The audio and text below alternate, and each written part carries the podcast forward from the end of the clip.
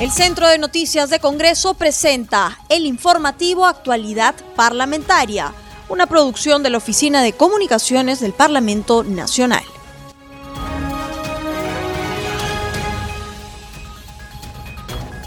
Bienvenidos a Actualidad Parlamentaria, una producción de CNS Radio del Congreso. Este programa se transmite en las regiones de Arequipa, en Caima nos escuchan a través de Radio Azul, en Ayacucho, en Huamanga a través de Radio AM Vida, en Huánuco a través de Radio Shalom Plus, en, en Junín, en Chanchamayo a través de Radio Visión y en La Libertad en Virú a través de Radio Fan 103.7. Mi nombre es Anaís Uceda y los estaré acompañando en esta jornada informativa. Estamos de regreso en Al día con el Congreso. Acompaña el congresista Miguel Vivanco Reyes de Fuerza Popular, miembro integrante de la Comisión de Economía. Hoy ya en el Pleno del Congreso se está debatiendo el tema que aborda la agenda nacional sobre la ley de promoción agraria. Usted es representante de la región La Libertad y justamente en esta región hay un paro por las injusticias que dicen los trabajadores refieren hay en este sector. Si nos puede ampliar más la información, sobre todo después ya de la larga jornada que han tenido en la Comisión de Economía y de la Comisión Agraria. Sí, eh, y a nuestros hermanos peruanos. Ayer también por la noche nos hemos quedado hasta altas horas con la Comisión de Economía, la Comisión de Agricultura, con la finalidad de poder tomar acuerdos referente a la problemática agraria de agroexportación en nuestro país. Y lo primero que se ha decidido es eh, derogar, ¿no? Esta, este decreto de urgencia, el 043, eh, que desprende de su ley para poder eh, en el pleno que hoy día se ha tocado determinar, ¿no? Qué es lo que nosotros eh, vamos a hacer eh, con la finalidad de tener un equilibrio, ¿no? Un equilibrio entre la mejora salarial, el buen trato, ¿no? De los trabajadores y por otro lado también a las empresas agroexportadoras poder también darle esa ese respiro, ¿no? Este jurídico para que de una u otra manera no se vean afectadas abruptamente por este cambio de régimen laboral, ¿no?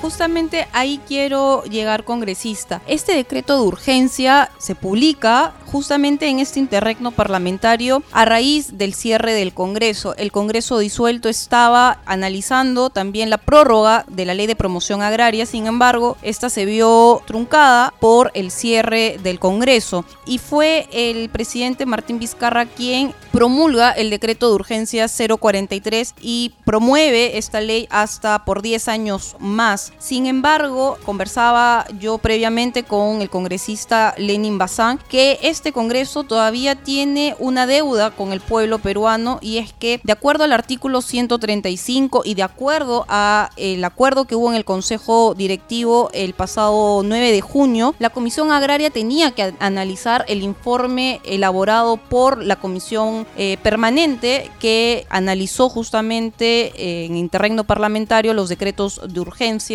y justamente qué pasó en la Comisión Agraria sobre este punto. ¿Se hizo algo? ¿Se analizó? Bueno, eh, eh, en realidad en la, Comisión Agraria no se ha visto a, detalle, no, este este decreto de urgencia, razón por la cual eh, recién el presidente de la Comisión se está teniendo, no, la intención de poder armar una mesa de trabajo y poder este, revisar y trabajar este decreto. Pero ante todo lo que ha sucedido en nuestro país, en el norte, en el sur, se ha llevado a un mayor consenso con la Comisión de Economía, que son las dos comisiones que deben de ver este, esta problemática social. Y lo importante de ello es que ya se agendó en el Pleno, se está discutiendo y esperemos que eh, tener no una mejor eh, evaluación como le digo, de no perjudicar ni a las empresas agroexportadoras ni tampoco a los trabajadores. Lo que se tiene que buscar es un equilibrio. Eso es lo que tenemos que buscar para poder mejorar la economía de nuestro país en aras de justamente buscar este equilibrio congresista Vivanco, al derogarse o, al, o si es que el Pleno ya del Congreso logra derogar este decreto de urgencia, ¿cómo quedaría el marco normativo eh, sobre la ley de promoción agraria, dado que la ley como tal se vence en el año 2021? Claro, lo que pasa es que se está proponiendo de que esta, esta, este decreto y esta, esta ley se derogue, pero que su derogación entre en vigencia a partir del primero de enero del 2021. Entonces tenemos todo este lapso, este plazo para poder sacar un buen, una buena ley, ¿no? De, agraria que a partir del primero de enero del 2021 podamos eh, fortalecer la agroexportación, pero sin abusos laborales a nuestros hermanos trabajadores y se ha pensado cuáles podrían ser algunos de los parámetros. Por ejemplo, la ley de promoción agraria, nos explicaba ya el congresista Lenny Bazán, tiene tres capítulos. Uno es el régimen laboral, otro es el régimen tributario y el otro es el régimen previsional. Y justamente ahorita el tema de discusión es el, régimen laboral. Sin embargo, no se ha hablado sobre el régimen tributario que tienen las empresas agroexportadoras. Claro, el, el, régimen eh, laboral eh, eh, es es lo que se tiene que de una otra manera cuidar, porque de eso se va a desprender el régimen tributario y el régimen previsional que está relacionado a la, a la jubilación de los trabajadores. Si es que nosotros hacemos un mal planteamiento al régimen laboral, el tributario y el de jubilación también van a caer por su propio peso más. Entonces, lo que queremos es enfocarnos bien en el tema netamente laboral. ¿Por razón le digo esto? Porque cambiar a rajatabla de un régimen económico a otro, lo que vamos a causar en la economía nacional o en la economía este agroexportador va a ser un, un quiebre y una caída de la gran mayoría de empresas agroexportadoras. Y nosotros como peruanos no podemos estar pensando en desestabilizar ninguna actividad económica en el país. Lo que tenemos que pensar es que debe existir un equilibrio. Tu empresa tienes estas utilidades, tienes estos ingresos, muy bien, de aquí vas a tener que pagarle más a los trabajadores, darle mejores condiciones laborales, no, y de repente en, en el siguiente capítulo, que es el régimen tributario, te vamos a apoyar en este régimen tributario para que nuestros trabajadores estén bien pagados y tengan un buen ámbito laboral. Entonces, es, es un tema de evaluación. No es que nosotros, los congresistas, debemos a rajatabla hoy derogar y mañana pasarlos a todas las 7.28, porque eso va a ser un perjuicio económico a la economía de nuestro país. No pensando en las empresas agroaportadoras, no pensando en, en, en que estamos a favor de ellos, no, sino que tenemos que verlo el problema en conjunto. No podemos verlo el problema de un solo lado y al otro lado simplemente perjudicarlos a rajatabla. Yo creo que ese no es no debe ser la visión de la economía en nuestro país, ¿no? En ese contexto congresista Vivanco, ¿ustedes van a plantear una salida, una solución en conjunta con el Poder Ejecutivo a través de los diversos este, ministerios y sectores involucrados? Sí, ya nosotros como, como congresistas, la bancada, estamos este, trabajando, ¿no? Eh, poder plantear también una posición este, jurídica, que eso lo estamos consensuando, y eso es lo que nosotros en el Pleno, pues también lo vamos a, eh, expresar, ¿no? Esperemos que los otros colegas congresistas también tengan otras propuestas para de esta manera buscar ese equilibrio en la agroexportación. Le pregunto a ello, congresista, dado que ya el Ejecutivo ha propuesto ya una, una salida, un proyecto de ley en donde solicitan la eliminación de estos servicios y plantean más bien pasar eh, a los trabajadores a un régimen 728, en donde se le den los beneficios de ley. Claro, lo que pasa es de que ese es un problema que ha generado las mismas agroexportadoras, que es la creación de servicios para que sean las servicios las que contraten al personal. Y una vez que esas servicios generan una deuda laboral, la gran mayoría de esas servicios quiebran. Al quebrar, como dicen, le metieron cabezazo a todos los trabajadores. Entonces, esa es una forma también que nosotros como congresistas estamos evaluando más que todo de eliminar la terciarización no en el en el trabajo agroexportador para que lejos que se lleven ese dinero las las servicios sea un dinero que se lleve el trabajador de campo no ese también será parte de la discusión hoy en de la tarde en el pleno del Congreso. También la propuesta que estamos haciendo nosotros como bancada no Perfecto, congresista Vivanco, por esta explicación a ese Radio y esperemos que por el bien del país se logre un consenso unánime en el Congreso de la República. Muy amable congresista. Muchas gracias, muchas gracias. Un saludo para todos mis hermanos peruanos y en especial para mis hermanos del campo, ¿no? Gracias.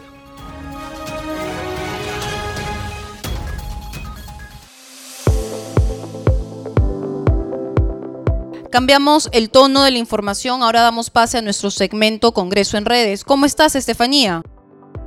Hola Naís, ¿cómo estás? Un saludo a todos los oyentes de CNC Radio del Congreso y también a todos los oyentes que nos escuchan de todas las provincias del país. Vamos a iniciar dándoles un repaso por las redes sociales de los congresistas de la República y del Parlamento Nacional.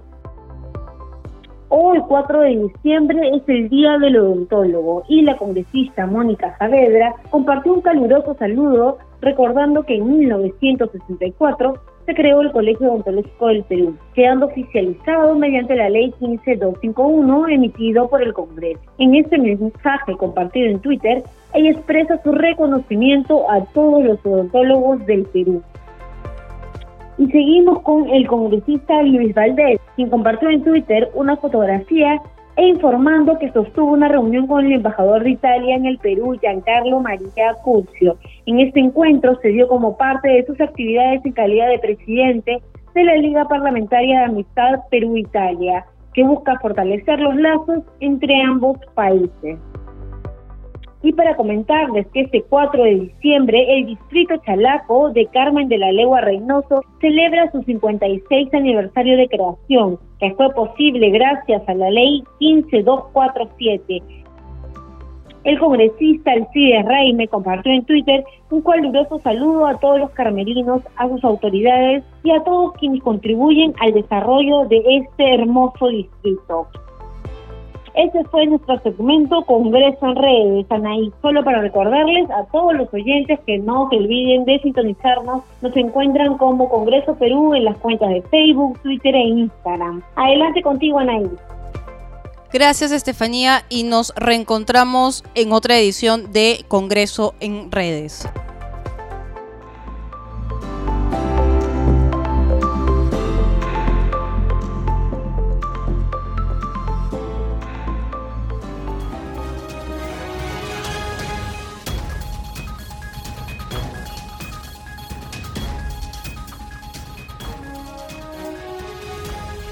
Continuamos con el desarrollo de las informaciones y estoy en compañía con el vicepresidente de la Comisión de Economía y es que hoy se está viendo justamente el debate sobre la ley del sector agrario. Congresista Núñez, hemos tenido eh, diversas manifestaciones a lo largo de toda la costa de nuestro país. Empezamos con Ica, se sumó después la región de la Libertad y luego después estuvo la región de Piura. Además ya otro conflicto social se ha sumado y me refiero al tema de la oroya, pero en concreto con el tema del eh, sector agroindustrial. ¿Qué es lo que están proponiendo desde el Congreso de la República? La derogatoria, dado que ya el Poder Ejecutivo ha presentado un proyecto de ley que, resumidas cuentas, lo que propone es mejor condiciones laborales para los trabajadores. Sí, mira, hay que tener claro que, esta ley fue promulgada en el año hace 20 años aproximadamente. Entonces, es que todas las concesiones tributarias, si nos vamos por ese lado, y las concesiones laborales que se pueden dar en algún momento, eh, el objetivo es ayudar a consolidar el sector, fortalecerlo, y eh, una vez que se consigue ese objetivo, eh, quitarles esas exoneraciones, porque ahí se ve perjudicado los trabajadores se ve perjudicado el Estado porque percibe menos cantidad de impuestos y si tenemos menos impuestos pues podemos hacer menos obras en el Perú, ¿no? Menos colegios, menos carreteras, menos eh, agua y desagüe para las poblaciones. Entonces, creo que sí fue, digamos, un error haber promulgado por 10 años más esta ley que seguía manteniendo estas exoneraciones. El día de ayer nos reunimos en la noche hasta a partir de las siete y media de la noche hasta las doce aproximadamente tuvimos una sesión conjunta entre la Comisión de Economía y la Comisión de Agricultura. Por unanimidad se decidió derogar esta ley y este no no es porque la ley completa probablemente esté incógnita, o sea, sea mala. Hay cosas buenas que debemos de tomar de esa ley, pero hoy en día las personas que se sienten afectadas por esta ley consideran que lo prudente sería Eh, y es lo que están reclamando, ¿no? La gente, tanto en la libertad como la gente indica que la ley se derogue.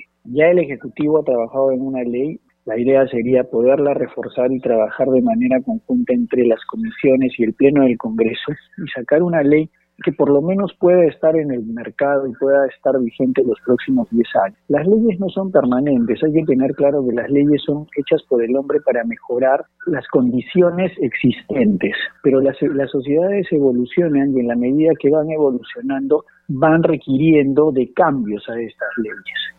Eh, y es por eso que yo no creo que existan las leyes permanentes. Existen algunas que pueden servirnos como parámetros de vida y como parámetros de sociedad que sí las vamos a mantener en el tiempo, como por ejemplo el respeto de las personas, la persona es lo más importante de una sociedad. Eso, esos son parámetros y reconocimientos a los actores principales de la sociedad, pero eh, muchas otras que regulan las conducta, la conducta humana deben de seguir siendo modificadas con el tiempo. Congresista, justamente el BCR a inicios de este año hizo un análisis sobre los efectos de la ley de, la promoción del sector agrario y vio cosas positivas en esta, en esta ley, pero también vio cosas negativas. Las cosas positivas, como usted también lo acaba de decir, es este boom del sector agroindustrial que trajo mucha bonanza y mucha riqueza en general a nuestra macroeconomía, pero también hay un sector que es la parte negativa y es justamente cómo se saca la vuelta la ley y es justamente donde se genera el conflicto social y por lo cual los trabajadores han salido a hacer sus protestas, lo cual también es legítimo. Y de acuerdo a este análisis de, que ha hecho el BCR, nos dice que entre el sector de la ley de la promoción agraria con el resto de sectores, la brecha de la informalidad es del 33%, siendo obviamente la tasa de informalidad más alta la del sector de la ley de promoción agraria. Mira, yo lo que sucede es que el sector agrario ha caminado a lo largo de los años, a lo largo de la historia del Perú, ha caminado por su propia cuenta. Creo que con esta ley inicialmente lo que se buscó es fortalecer este sector y sí se ha logrado, lo que se ha dicho es muy cierto.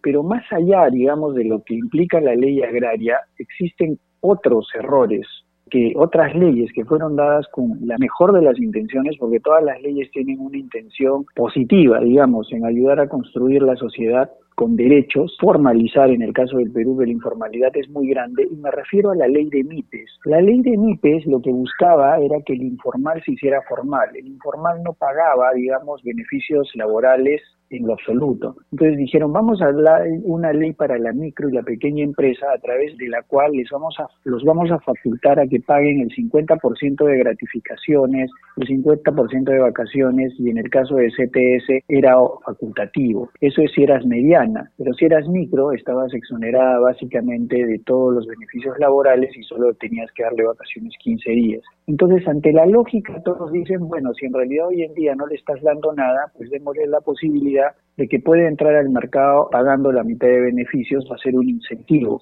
En la realidad eso no ha funcionado. Y creo que no ha funcionado porque el incentivo a la formalidad va por otros caminos y es el alto costo financiero que ya en alguna, en, alguna oportunidad se los mencioné. Pero volvamos a la tercerización laboral. Entonces, ¿qué ha sucedido? En el Perú, lamentablemente, echa la ley, echa la trampa, no existe una identidad, un compromiso y una responsabilidad con el Perú y con todos los peruanos. Entonces, constantemente eh, se le busca sacar la vuelta a la ley. ¿Y qué ha sucedido? Hay personas que han creado una empresa de intermediación laboral, pero como es una empresa nueva, se enmarca en los beneficios otorgados a las MIPES. ¿Qué significa eso? Que yo como empresa nueva puedo pagar la mitad de beneficios laborales a mis trabajadores. ¿Dónde empieza la sacada de vuelta? En que esta empresa que abro la convierto en una empresa de tercerización laboral. Entonces, al tercerizar yo mi servicio, lo que estoy haciendo es trasladando los beneficios de MIPE a empresas que no son MIPE. Esto les reduce el costos a las empresas grandes, a las corporaciones, y les llena los bolsillos a estos malos peruanos que se aprovechan del sistema a costa de la explotación del peruano. ¿Y dónde está la SUNAFIL? ¿Dónde están los organismos reguladores que tienen que velar por los derechos En este caso de los trabajadores. En este caso, miren, la SUNAFIL, la función de la SUNAFIL es básicamente regular que las empresas cumplan la ley. Y entonces, si yo soy una empresa de tercerización laboral, por eso les digo, el error está en la ley de MIPES, porque la ley de MIPES tiene un vacío.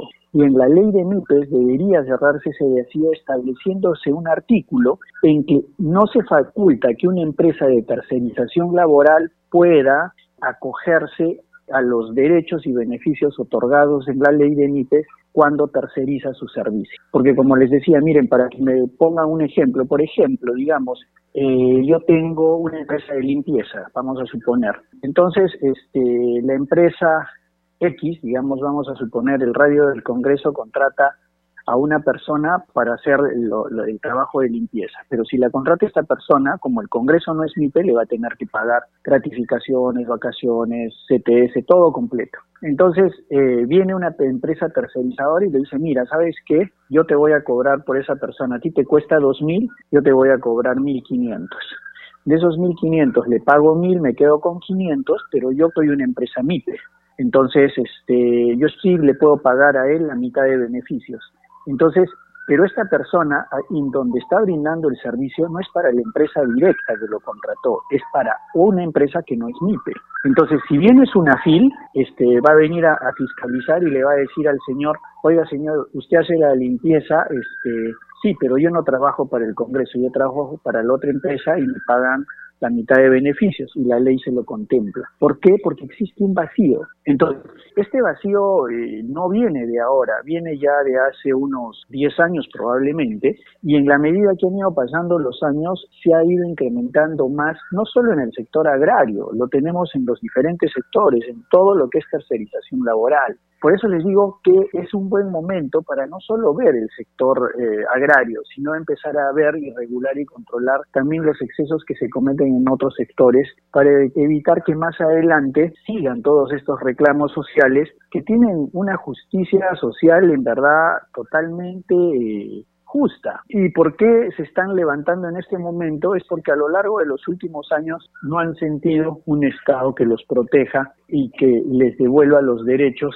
que perdieron hace unos años en este proceso, que como les digo, la ley pudo haberse dado con muy buenas intenciones de buscar reducir la informalidad, pero en el fondo no ha logrado ese objetivo y ha permitido que se canibalicen algunos derechos laborales y la informalidad ha, en lugar de haber disminuido, ha aumentado, porque ya no hablamos del año pasado a este año, el año pasado eran 70%, ahora hablamos de 80% de informalidad. Finalmente congresista, hoy ya salió publicada en el peruano la ley que permite retiro de los fondos de la ONP. Esto implicaría un desembolso para el fisco peruano de aproximadamente más de 17 mil millones de soles. Ahora la pregunta que se hacen todos los economistas y ustedes economista, ¿el ministro de Economía de dónde sacará los fondos? Mira, en verdad ese dinero no existe. Yo yo como congresista y por la decisión que ha tomado el Congreso, yo diría que salga de los sueldos de todos los congresistas, aún inclusive del mío y no va a alcanzar y nadie va a aceptar porque es una decisión totalmente irresponsable. Bueno, ya no tiene sentido esta medida, como ya lo han señalado no solo yo, sino conocedores del tema, es una medida completamente inconstitucional, porque el Sistema Nacional de Pensiones es un fondo de reparto y ese dinero no existe. Si bien hablan muchos del Fondo Consolidado de Reserva, que son más de 19 mil millones de soles, este fondo, el grueso de estos 19 mil millones de soles, son activos, son edificios, son inmuebles que fueron transferidos cuando se hizo la reforma del sistema pensionario en el año 92. Eran inmuebles que fueron cedidos por el Instituto Peruano de Seguridad Social. Muchos de esos inmuebles están en el centro de Lima. Entonces, si hablamos de liquidarlos, una, no es el mejor momento para venderlos porque la crisis económica ha afectado y creo que los precios disminuirían y no sabemos en cuánto tiempo se podrían vender. Podrían tardar meses o años. Entonces, el dinero no existe por ninguna parte. Lo que plantean muchos entendidos legales, yo no soy abogado, pero he escuchado a muchos de ellos, es que se puede interponer una medida cautelar y a través de esa medida cautelar esperar a que el Tribunal Constitucional resuelva si la medida es, constitucional o inconstitucional. En ese proceso, yo el día que se vio este tema, planteé un dictamen en minoría. Este dictamen en minoría fue consensuado con el Ministerio de Economía y Finanzas, lo que implicaba que iba a ser aprobado de inmediato iba a generar una satisfacción y un bienestar a todos los afiliados del Sistema Nacional de Pensiones. ¿En qué consistía? En darles un bono de 930 a todos los pensionistas del Sistema Nacional de Pensiones, a todos los que estuvieran sin trabajo a octubre del 2020 un bono de 760, disminuir eh, la edad de jubilación y los años de aporte a la jubilación. ¿Qué significaba? Que a partir de los 10 años de aporte uno podía acogerse a una jubilación. Es decir, si tenías 10 años podías tener una jubilación a los 15 y a los 20, como está establecido en la ley. Lo más importante de poderse acoger para una persona de 65 años a un sistema pensionario es que le asegura poder contar con salud hasta el último día de sus vidas. Y esta crisis sanitaria nos ha demostrado que lo más valioso que tenemos es la salud. Entonces, estábamos pensando en la población no solo ahora, sino en el mañana. Muchos dicen, sí, pero si tenías 10 años de jubilación, te iban a dar 200 soles. Es cierto que en el Perú las pensiones son bajas, pero si hablamos que son 200 soles para los próximos 20 años, estamos hablando que esta persona recibiría 48 mil soles. Lo que ha aprobado la actual ley es recibir 4.200 soles. Lo otro, las personas que no pudieran recibir, o sea, no podrían acogerse a ningún sistema pensionario, hubieran recibido 2.790 soles. Entonces, en verdad creo que se han preocupado más, pensando la campaña del 2021, se ha defendido la bandera política de un partido sin darse cuenta, no, yo creo que sí se dan cuenta que estaban perjudicando a la totalidad de, los afiliados al Sistema Nacional de Pensiones. Entonces eso es lamentable porque se está persiguiendo un objetivo personal y se está dejando de lado el beneficio colectivo que implica el beneficio de todos los afiliados al Sistema Nacional de Pensiones, tanto los pensionistas como los que hoy en día no lo son y podrían haberlo sido si se hubiera aprobado ese dictamen en minoría y ahora no lo van a poder hacer porque no se van a poder, este, esta medida va a ser observada por el Tribunal Constitucional y al final todo va a quedar en una ilusión. Entonces, en otras palabras, le han mentido a la población con la falsa ilusión, como muchos conocerán a veces del Inti de oro, el Tumi de oro, perdón, que te engañaban y te decían es un Tumi de oro y cuando lo abres te das cuenta que es una piedra lo que te dieron, ¿no? Entonces, algo similar es lo que ha sucedido y es lamentable en verdad porque se ha terminado perjudicando a la población. Congresista Núñez, esperemos que por el bien justamente de la población se pueda llegar a un punto intermedio, por lo menos ya en el Tribunal Constitucional, y se pueda tener ya una solución definitiva al tema de la ONP. Muy amable por esta entrevista a CNS Radio. Muchas gracias, igual Anaís. Cuídate, un fuerte abrazo y hasta una próxima. Hasta aquí actualidad parlamentaria. Este programa se transmite en las regiones de Arequipa, en Castilla nos escuchan a través de La Voz del Valle, en Cajamarca a través de Radio WN, en Huánuco, en Puerto Inca a través de Radio Estudio Mix 105.5 FM, en La Libertad, en Virú a través de Radio Estelar Perú 106.9 FM, en Puno, en Juliaca a través de Radio TV Perú y en San Martín, en Rioja, a través de Radio Norselva. Conmigo será hasta la próxima.